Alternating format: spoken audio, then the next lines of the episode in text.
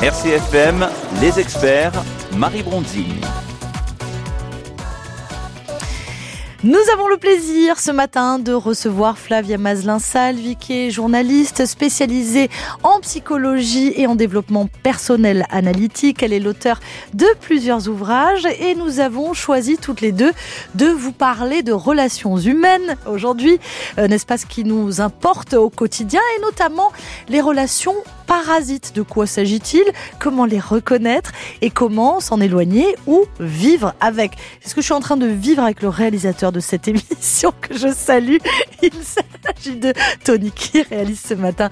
Donc les experts pour nous. Bonjour Flavia.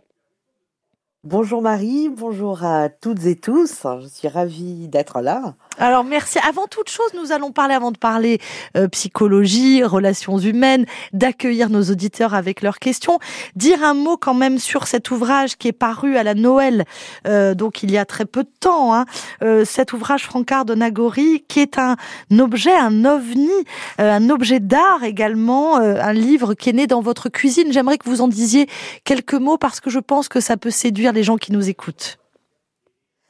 Oui, alors vous dites objet d'art, euh, c'est effectivement, euh, et, je le dis d'autant plus facilement que je ne suis pas la maîtresse d'ouvrage, mais c'est euh, Gino Castoriano, l'éditrice fondatrice de cette petite maison d'édition à la fois poétique, artistique, qui a mis en scène, euh, qui a conçu l'objet livre.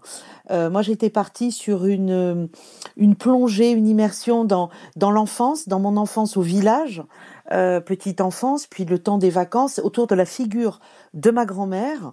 Et j'ai développé autant de scénettes qui qui qui tournent autour des sens. Alors ça va être odeur, toucher, parce que l'enfance est vraiment sensoriel. Euh, on ne on n'élabore pas, on est vraiment dans les dans dans dans, dans les sensations.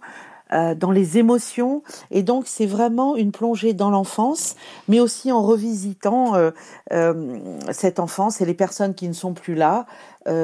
C'est donc à la fois ce village Nagori qui est un terme japonais qui veut dire la trace du passé, de ce qui n'existe plus, et c'est aussi une réflexion, mais qui ne passe pas par le mental, mais on va dire poétique, sensorielle sur la perte, euh, sur le temps qui passe et sur euh, cette enfance qui n'est plus et qui pourtant nous structure et est tellement, tellement, tellement importante. Cette mémoire fragmentée euh, de souvenirs olfactifs, visuels, sensoriels, euh, c'est ce qui peuple notre enfance hein, également. Euh, les souvenirs aussi que l'on invente d'après ces traces, voilà ces émotions. Et c'est un livre que vous pouvez trouver qui s'intitule Francard de Nagori. Voilà, on en parlera de temps, à, de temps en temps, on en reparlera de ce livre. Voilà, parce que c'est vraiment un très bel objet. Alors quand je dis objet, ça, n'est pas que visuel. Hein. Euh, c'est un objet, voilà, à lire euh, et à, dévorer même. Et je pense que euh, vraiment vous allez découvrir quelque chose qui va vous surprendre. Alors, Flavia, nous avons décidé toutes les deux d'un commun accord de parler des relations humaines et notamment ces relations qui sont des relations parasites. Euh, on s'en rend pas compte tout de suite, mais au quotidien, il y a euh, des êtres qui, pour nous, euh, voilà, vont être des euh, des cailloux dans la chaussure. Alors moi, j'aime bien l'image que vous nous donnez, par exemple, du poivron. Moi, j'adore le poivron, je le digère très bien, mais vous, par exemple, pas du tout. Euh, on pourrait comparer. voilà, c'était un exemple évidemment. Mais euh, euh, ça peut être ça aussi. un, un, être humain n'est pas fait pour tout le monde et réciproquement? Absolument, c'est vraiment très très important euh, l'introduction que vous faites parce que aujourd'hui euh, on a le mot toxique, on dit cette personne est toxique simplement parce qu'on ne s'entend pas avec elle ou qu'on a eu un conflit. On parle aussi beaucoup des pervers narcissiques dans les relations amoureuses, euh, à tort et à travers des fois c'est justifié et certaines fois absolument pas du tout. Donc effectivement l'image euh, l'image euh, légumière que vous avez utilisée, euh, voilà, on en discutait, c'est tout à fait pertinent. Ce qui me réussit à, propos de mon histoire, en fonction de mon inconscient, de mon histoire comme type de relation ou de personne, ne va pas du tout convenir à une autre personne parce que son inconscient, son histoire, sa sensibilité, son trait de caractère font que, ben, soit à minima, il n'y a pas d'atome crochu, et au pire, euh, c'est une relation qui peut devenir toxique. Et il faut distinguer la relation toxique euh, d'une euh, des personnalités toxiques parce qu'il existe des personnalités qui sont structurées dont la structure psychique s'est configurée de telle manière que tous les liens, euh, toutes les relations que ces personnalités toxiques tissent avec d'autres euh, ne seront pas saines. Alors il y a évidemment, c'est les pervers, c'est les sociopathes, c'est les psychopathes. Puis on pourra euh, revenir, si, vous le voulez, il y a les personnalités narcissiques, mm-hmm. les personnalités négatives et les personnalités agressives. Ça, c'était le, le, travail de la psychologue Hélène Monet sur, ces, sur ce triptyque. On va en parler de ce, de, ce triptyque. juste, je vous interromps qu'on comprenne bien. Je vous en prie. Il peut exister des relations toxiques alors que aucun euh, euh, des participants à cette relation euh, n'est une personnalité toxique. Oui, c'est-à-dire que en fait, la relation toxique, elle est, elle, euh, le, critère euh, euh, important, c'est le critère de la souffrance. D'accord. Hein, c'est une relation qui est quand même une relation toxique, maltraitante. Et quand on emploie le qualificatif de toxique, ce n'est pas un jugement moral. Euh, c'est pas c'est pas au nom de la morale. C'est fondé sur le critère de la souffrance. C'est-à-dire qu'il y en a un des deux, ou bien les deux, qui sont dans une relation maltraitante. Alors c'est souvent euh, le cas de figure le plus courant, c'est euh, de la relation toxique, c'est le dominant et le dominé, avec une violence qui est latente, qui est exprimée, qui est verbale ou qui est euh, physique. Le dominant étant dans la position je fais ce que je veux, c'est moi qui décide, c'est moi qui sais. Et pour ce, parce qu'il manque de confiance, pour se renforcer encore plus, il va pas s'arrêter là, il va dire donc tu es nul, tu n'es rien sans moi. Le dominé, euh, qui est aussi dans une situation de dépendance affective, souvent euh, euh, problème de manque d'estime, de confiance en soi, soit parce qu'il a déjà connu cela dans, sa, dans son enfance, soit par peur d'être seul, il se vit comme l'enfant qui ne saura pas survivre sans l'adulte, va accepter rester. Donc l'un souffre parce qu'il est alors il souffre, euh, mais il fait encore plus souffrir l'autre. Disons que tous les deux souffrent de quelque chose qui est de l'ordre, euh, alors une souffrance affective ou narcissique, de confiance, d'estime. Chez l'un, ça va prendre la, figure de la domination, et chez l'autre du dominé. Et c'est la relation qui est toxique. Donc relation. les deux. Ouais. Donc relation ici complètement parasite pour l'un et l'autre, alors qu'on ne constate pas des personnalités euh, toxiques chez, chez l'un et l'autre. Oui, c'est très clair. Des personnalités en souffrance, des personnalités qui auraient qui auraient besoin mm. d'être euh, de faire un travail avec euh, un professionnel de la relation d'aide pour justement arriver à combler euh, ces, ces, ces, ces, béances, ces manques affectifs, c'est consolider ce qu'on appelle le narcissisme, euh, qui est euh, l'image et la valeur que l'on se donne, l'image que l'on a de soi et la valeur hmm. que l'on se donne. Qui s'est mal construit ou, oui, qui, s'est mm. construit sur des manques, sur des manques, sur des négligences, sur des rejets, sur euh, euh, tout un tas de choses qui se sont articulées euh, et qui ont fait que la personne manque de confiance en elle, manque d'estime mm. d'elle-même et donc répète parce qu'il y a aussi il y a la récurrence qui est un bon indicateur. Hein. Quand on va de relation maltraitante en relation maltraitante, bon, il y a quelque chose de son histoire qui se répète. Mais donc là, c'est la relation pour les deux qui est toxique. L'un va chercher chez l'autre euh, ce qu'il pense euh, être euh, un, complément, un adjuvant à, quelque chose qui va lui permettre de, se sentir mieux, alors qu'il ne fait que répéter des carences ou des, des, des, des modes de domination ou d'humiliation, de maltraitance. Donc c'est comme un, un, malentendu psychique entre les mmh. deux. Mais c'est assez triste ce que nous racontons parce que ce malentendu, euh, en même temps, c'est ce qui a attiré ces deux personnes l'une vers l'autre, peut-être aussi. Absolument, c'est un malentendu euh, quand on se place de l'extérieur et qu'on voit et on analyse. Mais pour l'inconscient, ce sont deux inconscients. Hein, euh, souvent, en, psychanalyse, on dit l'inconscient, c'est comme un chien qui renifle et qui et qui sent, qui flaire euh, ce qui va l'attirer chez l'autre.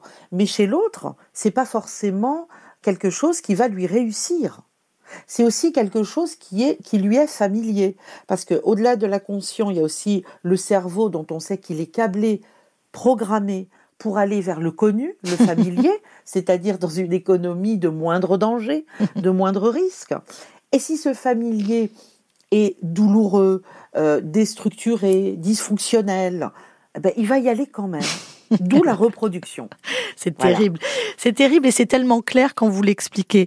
Alors du coup, c'est plutôt positif parce que ça nous apprend des choses sur nous. Ah on se dit, ben, tiens, je suis en train de reproduire. Peut-être que je vais vers cette situation parce que c'est une situation certes destructrice, mais connue. Donc je vais peut-être pouvoir commencer le travail. Absolument. Et c'est d'ailleurs un travail qu'on peut, alors qu'il ne se substitue absolument pas à un travail euh, euh, de thérapie ou d'analyse qu'on peut faire avec un professionnel, mais euh, si on en si on en, ressent le besoin ou, même des fois la curiosité, on peut se dire tiens ce que je vis là où je, me sens un peu négligé ou, ou humilié ou, ou, maltraité ou violenté parce que je n'ai pas le, je ne me donne pas de la valeur, je n'ose pas m'affirmer. Je peux remonter dans mon histoire et dire tiens, euh, le plus loin possible. Est-ce que dans euh, dans les relations avec mes parents, dans la fratrie, est-ce que est-ce qu'il n'y a pas quelque chose qui qui ressemble à ça, qui serait un peu comme le moule? Alors, euh, c'est évidemment pas un travail là sur l'inconscient, c'est un travail de ressouvenance consciente, mais néanmoins, euh, on, sent, on sait au fond de soi que ces choses ne nous sont pas euh, totalement étrangères et qu'elles ne sont pas tout à fait nouvelles. Donc en remontant, se disant oui c'est vrai que là, euh, d'accord mes parents m'aimaient, mais on a tous des blessures, hein. on a tous des blessures. Il n'y a pas d'amour parental parfait, parfaitement comblant et parfaitement ajusté à la personne. Donc on peut se dire oui c'est vrai que là, ok on m'aimait, mais j'ai quand même été euh, négligé ou bien euh, c'était quand même dur, j'ai pas tellement ressenti l'affection, mm. je, je, devais me battre mm. pour obtenir un peu de l'attention, de l'affection. On peut faire ce petit travail d'investigation dans son histoire. C'est éclairant. Flavia, je rappelle euh, que vous êtes aussi l'auteur du livre Ces mots qui nous libèrent, euh, un livre qui moi me fait du bien au quotidien. Donc c'est pour ça que je vous l'indique, chères auditrices et chers auditeurs. Alors euh, c'est la perverse qui est en moi qui va parler. Est-ce que ça peut être aussi trop d'amour dans cette construction Voilà, trop d'amour des parents et d'un coup on est lâché dans la vraie vie et on s'aperçoit qu'on n'est pas si génial que ça, pas si intelligent, pas si merveilleux, pas si beau et du coup, c'est le choc. Alors, ce choc, c'est le choc du, réel. Il est salutaire euh, parce que euh, euh, entre le, déjà soi-même un, un, moi idéal, si on est, on s'est enfin si ses parents, ce que vous dites, trop d'amour ou d'admiration, de vénération, alors ça peut être un élément moteur pour. Oui, amour n'était pas le bon terme, Flavia. Vous avez raison. Ah, euh, par exemple, euh, on se souvient que la, mère de, Sigmund Freud euh, l'appelait, je sais plus, mon petit trésor en or. voilà, il y avait une, une hyper valorisation qui est un moteur d'ambition, qui donne envie de ne mm. pas décevoir, mais qui parfois peut avoir euh, l'effet euh, totalement inverse, inhibé, parce qu'on va pas se sentir à la hauteur des attentes et des projections parentales, donc on va même euh, voilà être figé ou développer des conduites d'échec. Mais quand vous dites ce trop d'amour, c'est intéressant, parce que la psychanalyste Claude Almos avait écrit un livre qui s'appelait L'amour ne suffit pas. Et c'est pas la quantité d'amour en réalité qui compte, c'est sa, manière d'être exprimée. Euh, trop aimer ou aimer beaucoup ne signifie pas bien aimer. On peut être enseveli tétanisés sous des couches d'amour protecteur, euh, d'amour couvant, au point que on est tellement enveloppé ben, qu'on n'a jamais été en contact avec ses propres ressources. L'autre a toujours devancé les désirs, les difficultés, l'autre parent, euh, les désirs, les difficultés, et soi-même, dans ce cocon, euh, eh bien, on n'a jamais pris d'initiative, euh, fait l'expérience de l'adversité, de l'échec, de, la souffrance à tout niveau. Et donc, effectivement, le, choc avec le réel peut être fracassant. Euh, mais ça peut être aussi un réveil salutaire. Dire bon, là c'est la vraie vie. Qu'est-ce que j'en fais Je sors de cette inhibition. Qu'est-ce que j'en fais Vous restez avec nous, vous ne bougez pas. Nous continuons à parler des relations humaines et évidemment de cet amour de soi. Hein. On en parle à chaque fois avec Flavia, mais il est tellement important pour pouvoir bien vivre avec les autres. Vous n'hésitez pas si vous avez des questions, rejoignez-nous ou des réflexions. Vous pouvez nous écrire via la messagerie de la page Facebook d'RCFM ou alors nous appeler au 04 95 32 22 22.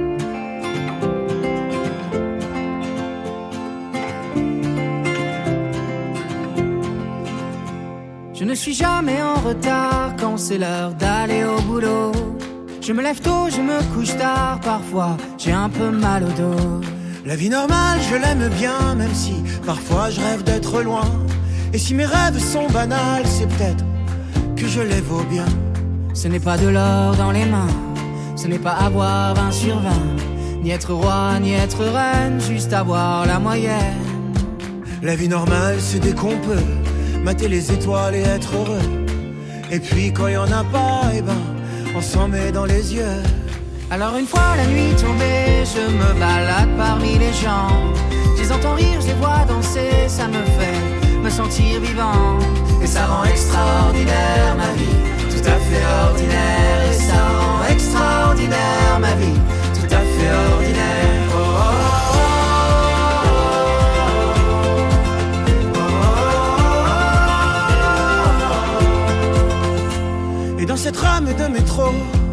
Se sert sans même se parler. Et si on est certainement trop, on reste beau à regarder. On est beau de nos différences, bienvenue à toi l'étranger. Parle-moi de ton pays, je pense que ça me ferait voyager. La vie normale, c'est comme la tienne, vivre des choses qu'on s'en souvienne. Je me contente de rien, tu vois, je veux juste le respect qu'on me doit. La vie normale, si on l'ose c'est comprendre qu'on n'est pas grand chose, qu'il n'y a de grand que l'amour que l'on peut donner chaque jour. Alors une fois la nuit tombée, je me balade parmi les gens. Je les entends rire, je les vois danser, ça me fait me sentir vivant. Et ça rend extraordinaire ma vie, tout à fait ordinaire. Et ça rend extraordinaire ma vie, tout à fait ordinaire. Oh,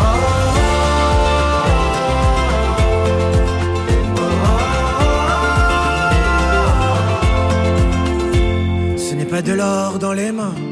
Ce n'est pas avoir 20 sur 20. Ni être roi, ni être reine. Juste avoir la moyenne. La vie normale, c'est comme la tienne. Vivre des choses qu'on s'en souvienne. Je me contente de rien, tu vois. Je veux juste le respect qu'on me doit. Alors une fois la nuit tombée, je me balade parmi les gens. Je les entends rire, je les vois danser, ça me fait me sentir vivant. Et ça rend extraordinaire ma vie tout à fait ordinaire. Et ça rend extraordinaire ma vie, tout à fait ordinaire.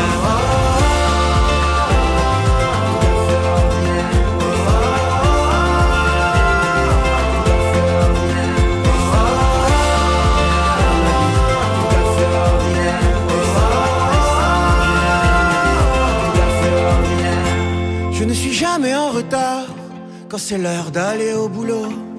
Je me lève tôt, je me couche tard, parfois j'ai un peu mal au dos. Icar et Gauvin sur RCFM à 9h28 minutes. RCFM, les experts du lundi au vendredi. Nous avons le plaisir d'être en compagnie de Flavia Maslin-Salvi, euh, qui signe ces mots qui nous libèrent. Euh, elle est journaliste et spécialisée en psychologie. Et ce matin, nous parlons des relations euh, parasites. Alors, on a plein de messages, Flavia. Donc, je remercie nos auditrices et nos auditeurs qui sont à l'écoute.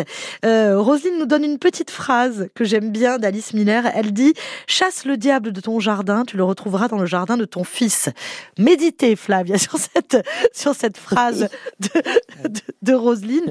Et puis Marie-Pierre nous dit la chose suivante euh, est-ce que l'on peut changer les choses? Est-ce que ces gens qui souffrent euh, de ces pathologies, donc euh, on ne les a pas encore énoncées, il y en a trois, hein, selon la, la, la psychologue que vous citiez tout à l'heure, peuvent-ils en guérir? nous demande Marie-Pierre. Alors, euh, ça dépend, ça c'est vraiment au cas par cas. Euh, ça dépend si euh, la, la, position de la personnalité toxique, ça dépend de comment dire. Si vous dites Hélène Monet, vous dites vous dites Flavie, Hélène Monet, c'est avec elle que j'ai travaillé ça. Il y, a, y, a, aussi une autre psychologue, Isabelle Levert, qui a écrit sur l'agressivité passive et qui était elle aussi une personne, et qui est une spécialiste des personnalités toxiques.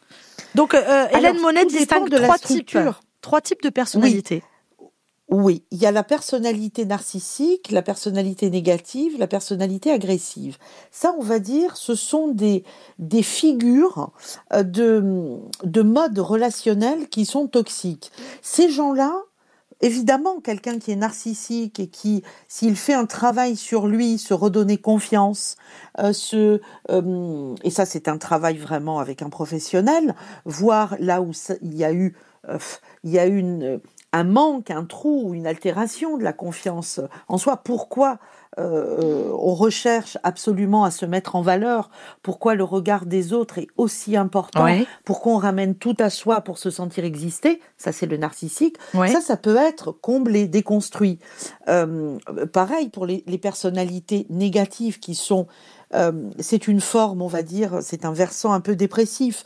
La personnalité négative qui va tout voir en noir, qui dit non à tout, qui dit mais ça ne va pas marcher. Voyez, j'avais raison, je vous avais dit que ça ne marcherait pas. Mhm. Qui ne se réjouissent pas des bonnes nouvelles, euh, qui qui mettent leur intelligence et leurs compétences au service de la critique jusqu'à la démolition, qui se font les messagers des mauvaises nouvelles.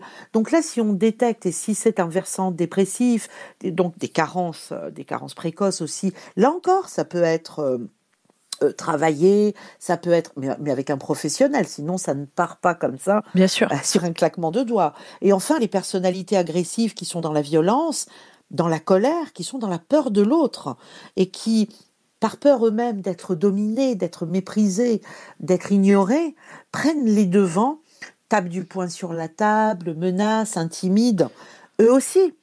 Alors le déclic pour qu'ils aillent, entre guillemets, euh, travailler à leur histoire et être accompagnés, euh, ça va être le, moment où ils vont se sentir euh, le dos au mur, ils vont être acculés, ils vont, ils vont sentir que de, multiples façons, ben pour le narcissique qu'il est seul, qu'il est critiqué, que, que, qui n'a plus de relation vraie, euh, des échanges équilibrés autour de lui et qu'il est seul dans son pauvre royaume. Pour les personnalités négatives, c'est qu'on les fuit comme la peste, ça va être aussi ou la solitude ou la dépression. Les personnalités agressives, Là, ça peut être, ça peut aller jusqu'à euh, et, bien des violences bien physiques, sûr. la prison, des choses comme ça. Donc, vous voyez, il, faut qu'il y ait il y a le cran d'arrêt à un moment qui peut faire déclic, mais ça peut se soigner. En revanche, les structures psychiques qui se sont figées, ce qu'on appelle dans, dans, dans, des schémas de, de perversion, pervers, sociopathes et psychopathes, Là, par contre, on dit ils sont incurables parce que c'est tellement, pour des raisons en plus qu'on on, ne les a pas toutes, euh, je dirais scientifiquement, euh, euh, objectivement alignées, mises à plat. Mais on reconnaît les, les, psychiatres les diagnostics en psychopathologie, ben, ils savent reconnaître évidemment des structures psychiques perverses et qui sont redressable, on va dire. C'est-à-dire que le, le pervers, c'est vraiment le bout du bout de la pathologie du lien. Euh, un pervers, c'est celui qui considère l'autre comme une chose. Euh, c'est-à-dire l'autre n'est pas un humain, n'est pas un égal, euh, c'est ou un objet de plaisir, un défouloir, un faire-valoir, mais il ne voit pas son humanité. Il va jouir de l'emprise qu'il a sur l'autre, et, et, certains pervers vont même jouir de la souffrance qu'ils infligent à l'autre. Et là, il n'y a pas de démarche curative.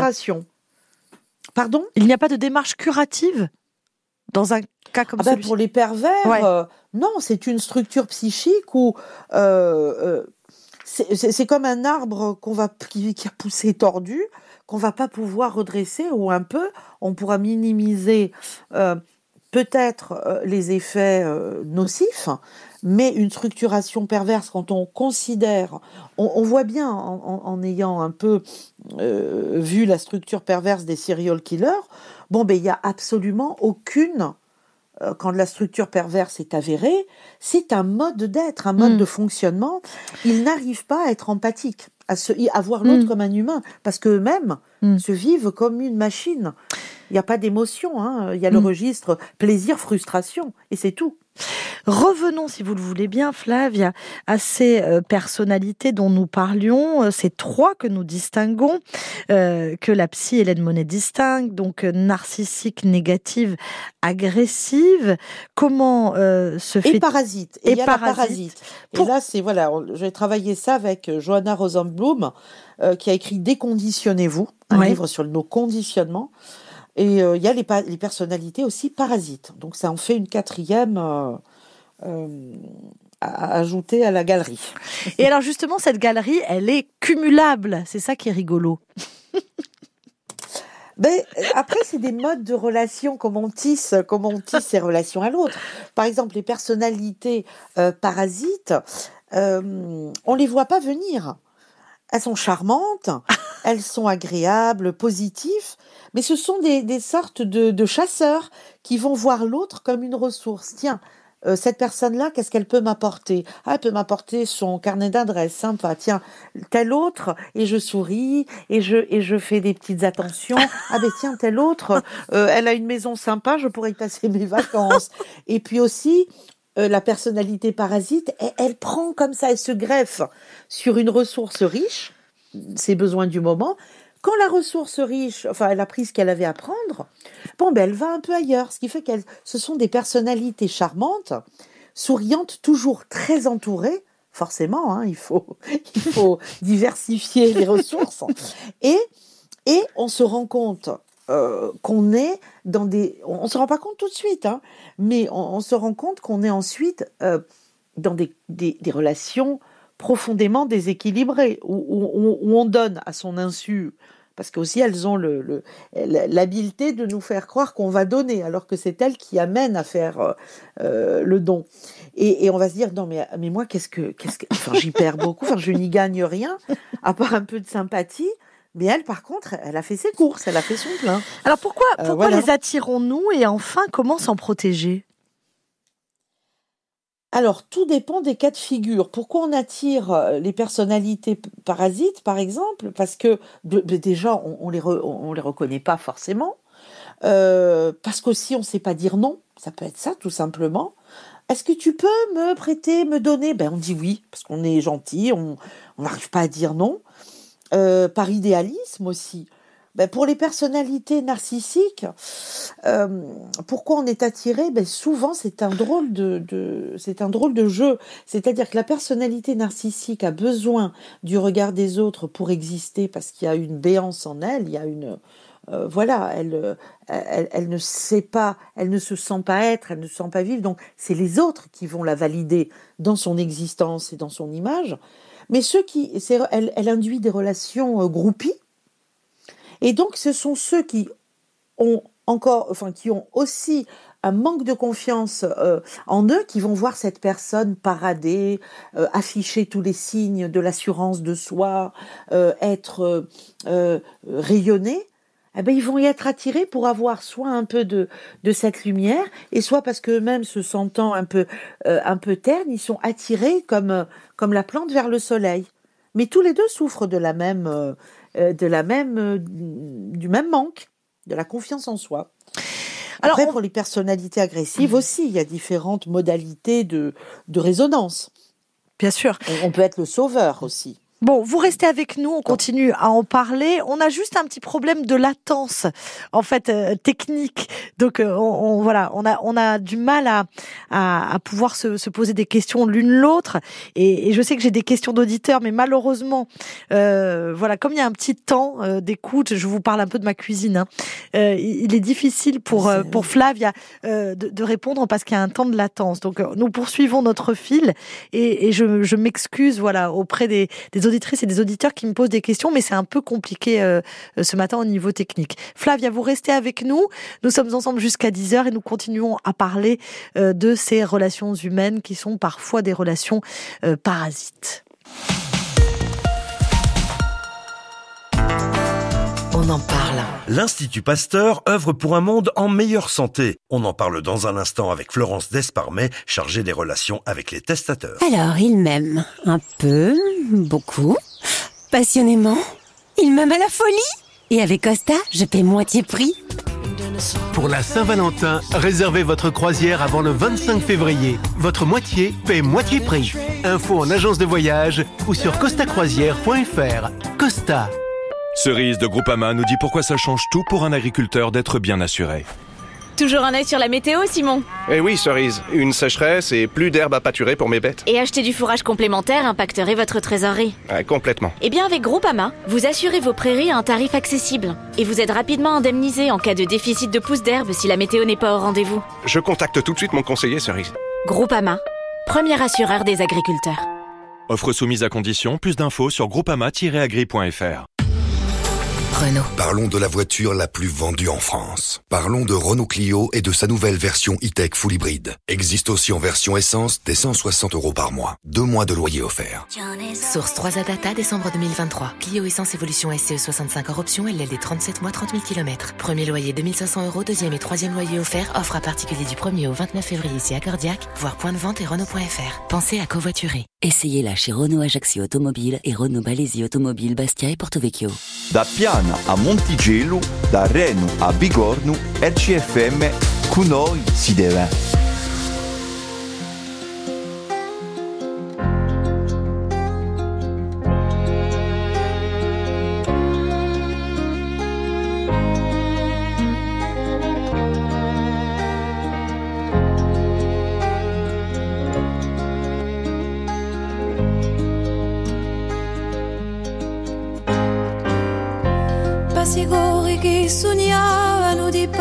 Risponde calme.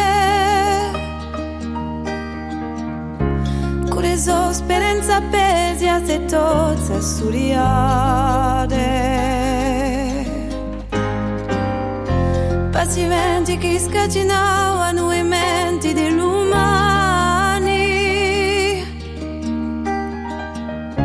Ti le sue idee al mare pa un altro rindomani. Senti come io prego,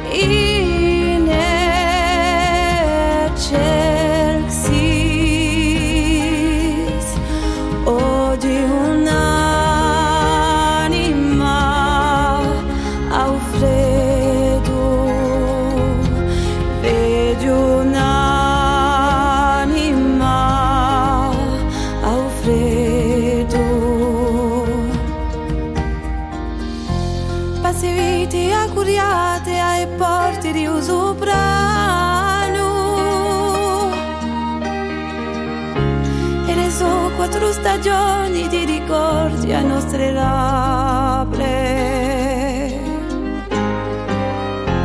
Paistonde di storia che scrivono semane e tanti sospiri offerti all'usogno che si allontana so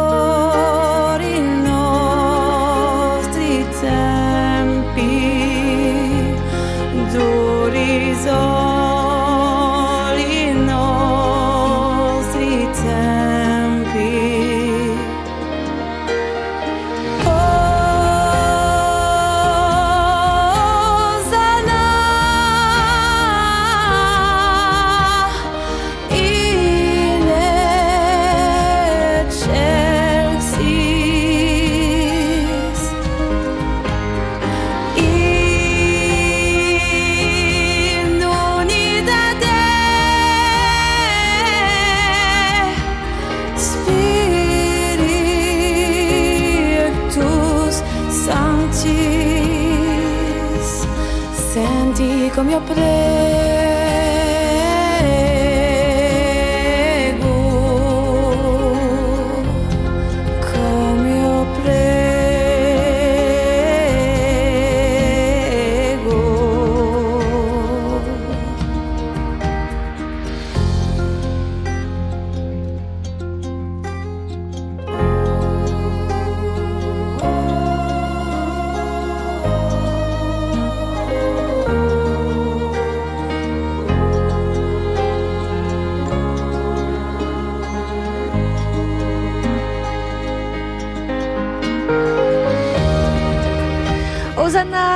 Hosanna in excelsis avec euh, Delia Luigi sur RCFM 9h45 minutes. Flavia Maslin-Salvi est encore avec nous euh, pour euh, un instant, hein, pas très long, mais on va en profiter comme il se doit. Nous avons, je pense, pour vous distinguer les relations toxiques et les structures de personnalité toxique. Il était important de le faire. Nous avons expliqué pour quelles raisons parfois nous sommes attirés malgré nous ou nous attirons, nous attirons ce type de personnalité ou ce type de relation. Et euh, voilà comment s'en défaire. Ce sera la dernière question que je poserai à Flavia. Et surtout comment bien vivre ensemble, ne pas être non plus dans la méfiance euh, justement de ce type de personnalité ou ce type de relation. Il faut rester ouvert, Flavia. Bien sûr, il ne s'agit pas d'être le, le, le, le paranoïaque, le détective paranoïaque de, du lien euh, et de toutes les relations. Encore une fois aussi, il faut. Alors ça, c'est on, on, on a un peu expliqué les, les schémas, les euh, les éléments de cause à effet, mais il faut aussi revenir à son ressenti, parce qu'au fond, euh, c'est ça qui est souverain. Comment je me sens dans cette relation? Euh, moi, quand je vous ai dit que le qualificatif de toxique n'était pas moral, c'est qu'il y a de la souffrance.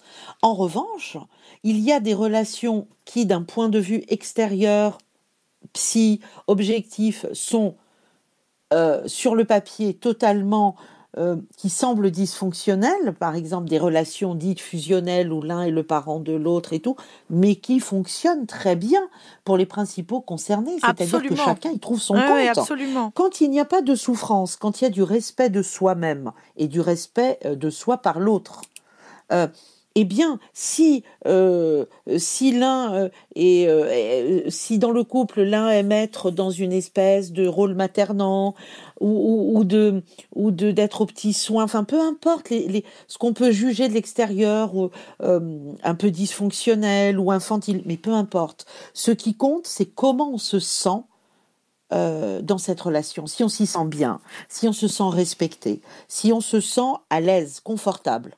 En fait, il faut juste se dire, quand on se dit, non, mais en fait, enfin, on le sent, il faut se faire confiance, il faut s'écouter. Quand on est coincé, quand on se, quand on est fatigué, euh, quand on dit oh non mon Dieu, pas, pas lui ou pas elle encore, même dans les relations amicales, enfin ou sociales, c'est le ressenti qui compte. Est-ce que je me sens confortable, euh, bien, euh, euh, j'éprouve de la joie, je me sens écoutée, je me sens respectée, j'en fais de même. Voilà, des, choses très simples. Bon, ça d'accord. Et comment on fait pour rester ouvert, vivre des choses, vivre des relations, rencontrer des gens, prendre du temps avec les autres, tout en étant, voilà, quand même conscient, alerte? Alors, ben, déjà, euh, c'est le, déjà le premier euh, pas, c'est le, premier palier, c'est le ressenti, encore une fois. Comment je me sens?